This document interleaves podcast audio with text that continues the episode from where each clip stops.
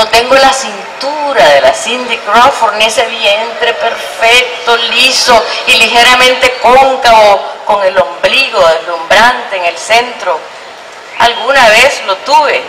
Estamos de regreso en Evas Urbanas, llegando a las confesiones de Eva. Esta noche, de lujo, estamos con la escritora, poeta, mujer erótica. Ella es Yoconda Belli. ¿Cómo estás, Yoconda? Bienvenida. Aquí, encantada de oír esa introducción tan bonita que me estás haciendo. Mm, he estado, bueno, eh, viendo que has estado de entrevista en entrevista promoviendo el libro. Bueno, he estado viajando y ahora haciendo entrevistas y, y en los viajes entrevistas. Fui a España Presenté el libro en la Casa de América, que es un lugar lindo en Madrid. Después fui a Sevilla, fui a La Coruña, fui a Barcelona para el Liber y ahí también en todos esos lugares presenté el libro. Después estuve, eh, ahorita acabo de regresar de Argentina, de Chile y de Uruguay, donde anduve presentando el libro y voy para la feria de Guadalajara en México a principios de diciembre. Es que así es la, así es la cosa cuando escribís un libro. Es como que haces el bebé y después tenés que presentarlo en sociedad.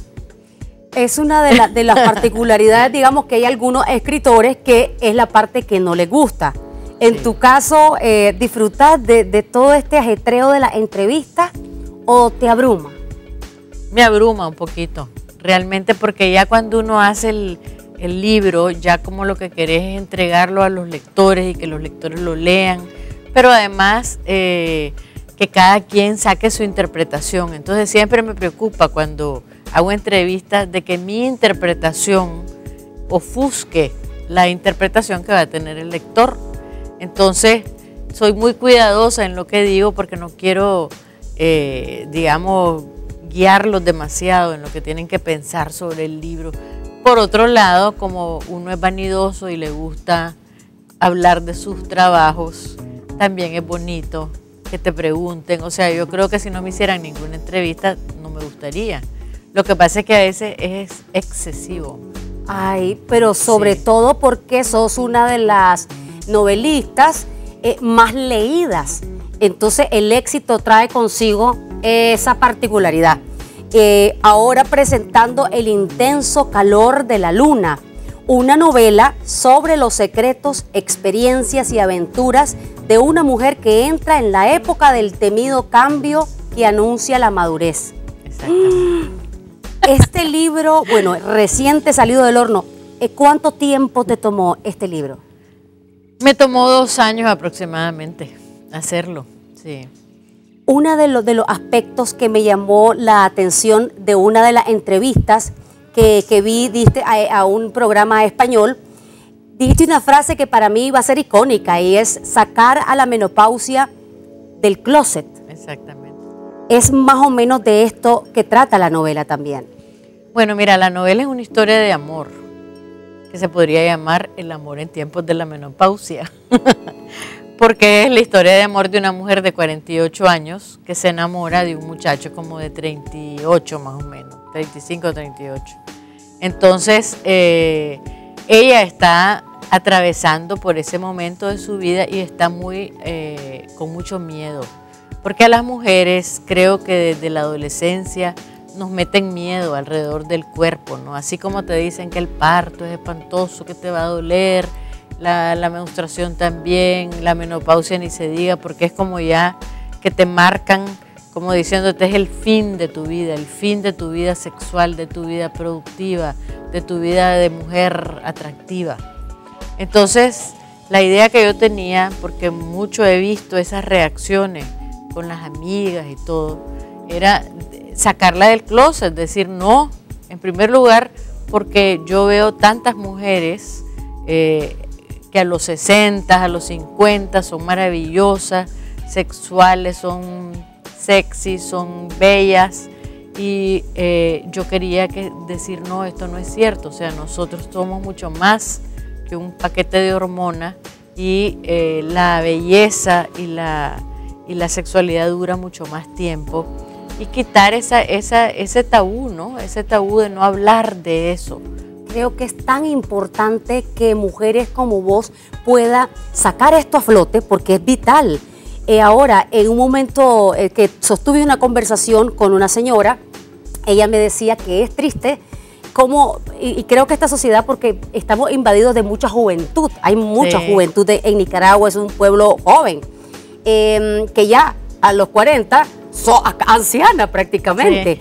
Eh, y entonces esta señora me decía, es triste cuando llegas a, cierta edad, los 60 y para arriba, que te sentí invisible. Exacto. Y, yo le digo, ¿cómo, cómo así? Y, me comienza a comentar, eh, digamos, que se siente que no la ven. Entonces me, dio como tristeza. Yo digo, así es, eh, eso será lo que nos espera. Yo creo que no. Yo creo que lo que pasa es que nosotros también, ¿me entendés? Tomamos una actitud como de invisible. Porque eh, muchas, no todas las mujeres, por supuesto, eh, yo me acuerdo que Salman Rushdie, este, que es amigo mío, me decía que una de las mujeres más lindas y sexy con el que él, se sentó en una mesa a, cenar una vez era Jean Moreau, esta actriz francesa que debe tener como 80 años, ¿no? Y dice que era esa voz de esa mujer y la mirada y todo, que era una cosa, o sea, ella tenía pues por supuesto un atractivo increíble desde joven. Entonces yo creo que, que nosotros tenemos que pensar en, la, en esa edad de otra manera, ¿no? Y, pero se me fue la pregunta que me habías hecho. Eh, precisamente, de, de todo, y, en la entrevista que vi tuya que decías, es cierto, en Nicaragua las mujeres tienen terror ah, cuando van a cumplir los 30, cuando van a cumplir los 40. Y digo yo, entonces... ¿Cuál es la vida útil? Eh, sí. No, porque mira, la mujer se valora por la juventud, y por la reproducción. Entonces, eh, es una valoración machista, patriarcal, etcétera. Porque realmente las mujeres tenemos, volví a ver a las presidentas ahorita, por ejemplo, la Bachelet, todo eso que son gente que está aportando al mundo, la Dilma Rousseff, o sea, que ya son mujeres mayores, pero eh, también se, se, vincula a esas mujeres con los trajes sastres, ¿no? Porque también hay como, como que nos han dicho, no te puedes ver sexy después de cierta edad. Yo me acuerdo, mi mamá me decía, después de los 30 años, la mujer se tiene que cortar el pelo. Ay, Dios. Sí, porque era como que te tenías que ver la parte. Adulta. Adulta y mayor. Entonces esta novela es transgresora totalmente, porque hay un romance increíble entre este muchacho y, y Emma, que por cierto ha estado casada muchísimo tiempo entonces el libro también es sobre el matrimonio, sobre qué pasa en esos matrimonios que se convierten en administradores de los hijos, pero que ya dejan de tener la complicidad y el amor ¿no? que debe existir entre un hombre y una mujer para que valga la pena que haya matrimonio. Entonces ellos cuando se van los hijos, de repente se quedan que no tienen nada que decir, de repente ella se da cuenta que ese hombre tiene años de no verla de no saber quién es ella, ¿no?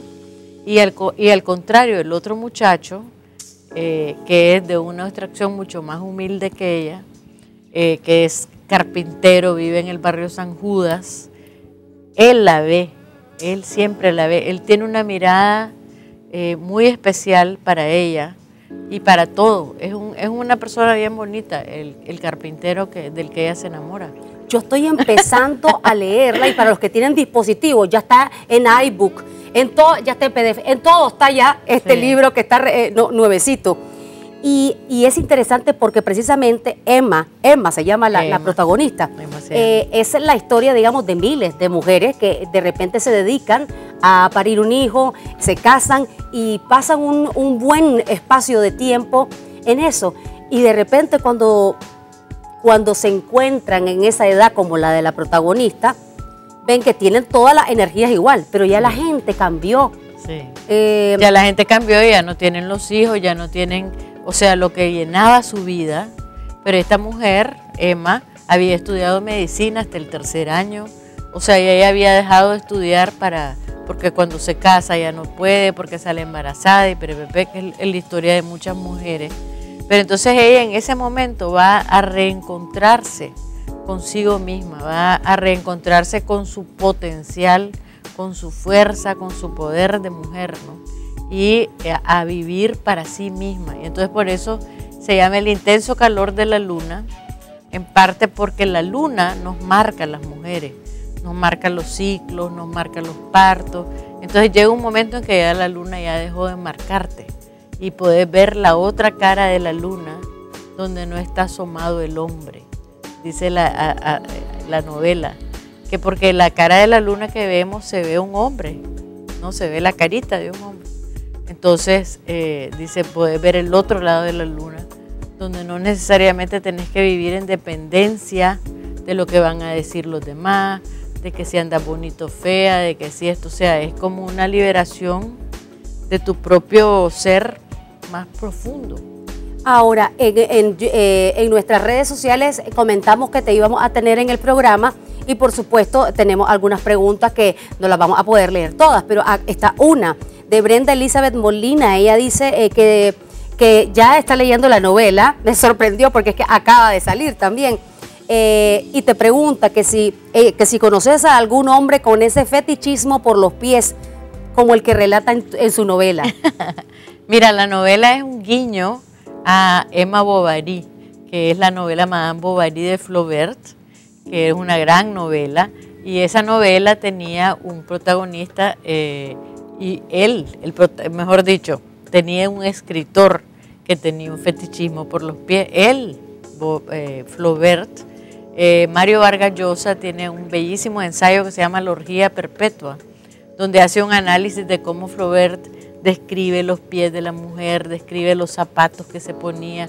O sea, y yo entonces hice una, un pequeño guiño a eso Además, yo soy fetichista de los pies, me encantan los pies, me encantan ver los pies de la gente. Soy obsesa con los pies en California. Eh, más con los pies que con las manos. Más con los pies que con las manos, sí. Pero a veces es que me, llaman la atención los pies de la gente. Tanto hombres como mujeres. Y entonces en California mucho sufría porque los pies de los hombres en general son feos y todos andaban en chinales de gancho. y creo, y, es, verídico. Y ese es uno de los aspectos que creo que, te generan una, una percepción. Es interesante el mundo de los pies. y hablando de los pies, pero estos son de otros pies, del partido de izquierda erótica, el pie. Me preguntan también si, si, es, si crees que podría ser factible que se desarrolle. Yo te hice esa pregunta en el 2010, pero aquí también me hicieron esa pregunta, alguna Eva y pienso, realmente creo que sí es factible. Y leí el libro y me fascinó, del El País de las Mujeres. Bueno, eh, yo necesito unas cuantas que se, que, que, se, que se ofrezcan voluntarias para formar el Partido de la Izquierda Erótica, que podríamos hacer un llamado. Por ejemplo, pero a ver, pero si vos, si vos este, tuvieses la oportunidad de, de, qué sé yo, de liderar este partido, eh, y ser candidata a la presidencia, ¿sí te gustaría? En otras circunstancias sí, en un país imaginario sí. Pero no te gustaría ser presidente. En este país ahorita ya no, fíjate. Ya Tal vez en algún momento de mi vida presidenta del partido sí, pero de la, República Precisamente, eh, eh, escuchándote también en entrevistas, comentás que hay que feminizar la política. Y, digo, ay, que, que, que me encanta. Y en estos tiempos vemos cómo las mujeres han venido, yo digo, que alegre, que ya hay presidenta, ya en ese sentido ya hemos venido eh, rompiendo todos los estigmas. En Estados Unidos pues está una candidata. Claro. Eh, ojalá la Ojalá que sea la primera mujer sería presidenta. Fantástico. Mira, si las circunstancias fueran diferentes, lo pensaría porque no creas que yo soy un animal político y me encanta la política y, me encantaría poder hacer realmente un poder femenino, un poder con otros términos, porque lo que hacemos las mujeres ahora es, entramos al poder pero jugamos con las reglas del juego de los hombres. Entonces, si se pudiera hacer un poder que cuidara, como en la novela, ¿no? que fuera un poder en la novela del país de las mujeres, que fuera un poder que, como decían ellas, que vamos a sacarle brillo al país, lo vamos a limpiar, lo vamos a barrer. O sea, todas esas cosas juguetonas que hacían, sí me gustaría, pero yo lo veo muy difícil en esta circunstancia política de Nicaragua plantearme eso. Ahora, este libro va a estar presentándose en Hispamer la próxima semana. el 12 de noviembre a las 7 de la noche es la presentación, entrada libre, todos están invitados y me va a presentar, vamos a hacer una conversación bien bonita con dos mujeres extraordinarias, Sofía Montenegro y Mildred Larguespada. Entonces yo creo que va a ser bien eh, simpático. Vamos a tratar de meterle candela a la presentación y están todos invitados y vos por supuesto te espero. Ay, claro, voy a estar ahí en primer lugar, la bloguera Mildred, que pues, sigo su eh, Mil un Trópicos, y también a Sofía Montenegro, que estamos pendientes de invitación para hablar del libro, aunque ya tiene algo de tiempo de haber sido lanzado La sexualidad en Nicaragua, pero hay mucho que comentar al respecto. Eh, bueno, hemos llegado al final de nuestro programa. Eh, vos sos de las que te dormís más o menos como a qué hora, sos noctámbula. Soy totalmente noctámbula. Me duermo como a las 2 de la mañana. ¿Y a qué hora te levantas? Como a las 8 y media. Como a las 8 y media. Bueno, más o menos estamos similares, pero yo a las 2 de la mañana ya estoy dormida. Sí. sí, muchísimas gracias por habernos acompañado. Gracias, Cristiana. Un y placer. Amigos, igualmente. Amigos televidentes, los esperamos la próxima semana en nuestro programa. Muy buenas noches.